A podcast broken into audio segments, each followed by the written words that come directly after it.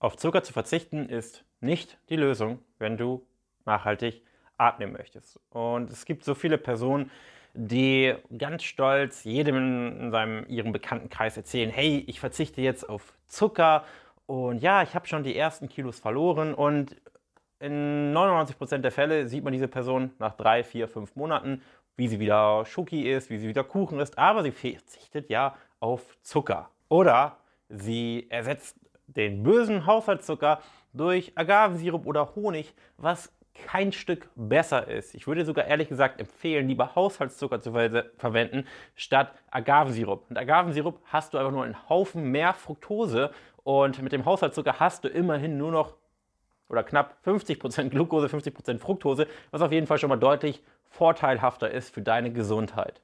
Darum soll es jetzt gar nicht gehen, sondern es soll eben darum gehen, warum dauerhaft auf Zucker zu verzichten nicht die Lösung ist. Und du brauchst Zucker, du brauchst Kohlenhydrate, um fit durch den Alltag zu kommen. Du brauchst jetzt nicht super, super viele Kohlenhydrate, sondern vielleicht gar nicht mal oder relativ wenige Kohlenhydrate, aber du brauchst Kohlenhydrate, es sei denn, du ernährst dich ketogen und bist in der Ketose, dann brauchst du natürlich keine Kohlenhydrate, aber das sind wohl die aller, allerwenigsten Personen, die hier zuschauen, sondern die aller, oder ich würde sagen wahrscheinlich über 95 Prozent der Zuschauer haben sich noch nie ketogen ernährt. Und deshalb merke dir, dein Gehirn braucht Glucose. Ohne Glucose funktionieren wir nicht. Und natürlich ist es abhängig von unserer Aktivität. Wenn du Leistungssportler bist und noch ins Fitnessstudio gehst, auch dies und jenes machst, dann brauchst du natürlich relativ viele Kohlenhydrate. Wenn du einen Bürojob hast und keinen Sport machst, brauchst du natürlich nicht so viele Kohlenhydrate und sie sind einfach unnötig. Es ist im Prinzip wie das Brennholz, was du ins Feuer wirfst. Und wenn du ein sehr, sehr großes Feuer hast und sehr viel beheizt werden muss, weil du blödes Beispiel jetzt, aber sehr, sehr aktiv bist, dann kannst du natürlich auch ordentlich viel Holz reinwerfen, ohne dass irgendetwas passiert. Wenn du nur eine sehr, eine sehr kleine Flamme hast, dann brauchst du natürlich nicht so viel Brennholz. Und wenn du da super, super viel Brennholz reinwirfst, dann passiert einfach gar nichts. Es liegt einfach nur dort rum und du musst nachher wieder hinkommen und das Holz einsammeln und ähm, irgendwo zur Seite bringen und in die Fettdepots bringen.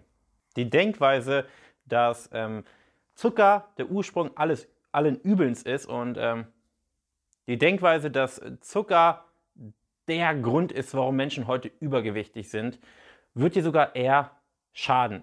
Zucker, Kohlenhydrate sind nicht der Grund für Übergewicht. Und Zucker ist nicht das süchtig machende in den Lebensmitteln. Und je mehr Zucker, desto besser finden wir es. Kleines Beispiel. Hast du jemals verlangt nach Haushaltszucker gehabt? hast du dir jemals gesagt, ja, so einen schönen dicken Finger durch den Haushaltszucker, das schmeckt? Nein, du hast überhaupt kein Verlangen nach Haushaltszucker. Du hast aber Verlangen nach einem Rindersteak. Wie kann das sein, wenn da gar keine Kohlenhydrate sind? Es, macht eben viel mehr aus. Und der pure Zucker ist es nicht, was uns süchtig macht, wenn man das so nennen möchte. Sondern viel mehr Komponenten, die dahinter stecken. Und dazu werde ich auch mal ein, ein separates Video machen, was uns wirklich süchtig macht und wonach wir wirklich, ja, ich sag mal, genetisch veranlagt Verlangen haben. Aber der Zucker ist es auf jeden Fall nicht.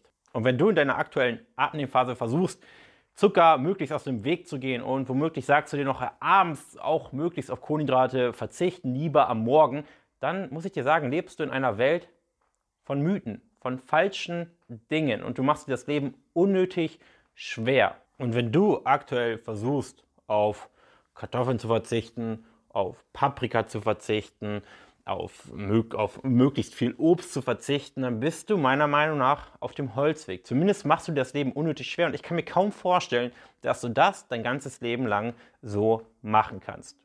Und ich will nicht sagen, dass genau das Gegenteil der richtige Weg ist, dass du möglichst viele Kohlenhydrate essen musst, weil, wie gesagt, es macht keinen Sinn, möglichst viel Brennholz in etwas zu werfen, wo keine große Flamme ist. Und wenn du deinen Alltag eben relativ inaktiv gestaltest, brauchst du das auch nicht. Aber der Kohlenhydratkonsum und das Übergewicht sind nicht proportional. Es ist nicht so, je, je weniger Kohlenhydrate du isst, desto besser nimmst du ab. Und das hast du wahrscheinlich schon an, an ja, an der eigenen Haut gespürt und eigene Erfahrungen damit gemacht. Und da beziehe ich nicht, nicht mich nochmal auf mein Video, wo ich sage, die Low-Carb-Falle, wo man dann irgendwann drinne steckt. Man nimmt zwar nicht mehr ab, aber man weiß, okay, wenn ich jetzt wieder Kohlenhydrat esse, dann nehme ich wieder zu. und dann bist du auf deiner ewigen Stagnation und irgendwann sagst du, ach scheiß drauf und du nimmst wieder zu. Deshalb mein Tipp an dich, reduziere nicht einfach unwissend irgendwie deine Kohlenhydrate und hoffe, dass du erfolgreich abnimmst, sondern fang an zu verstehen, was du tust und wie dein Körper funktioniert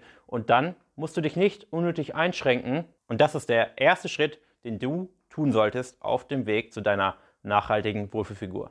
Danke fürs Zuschauen, Zuhören. Bis dahin.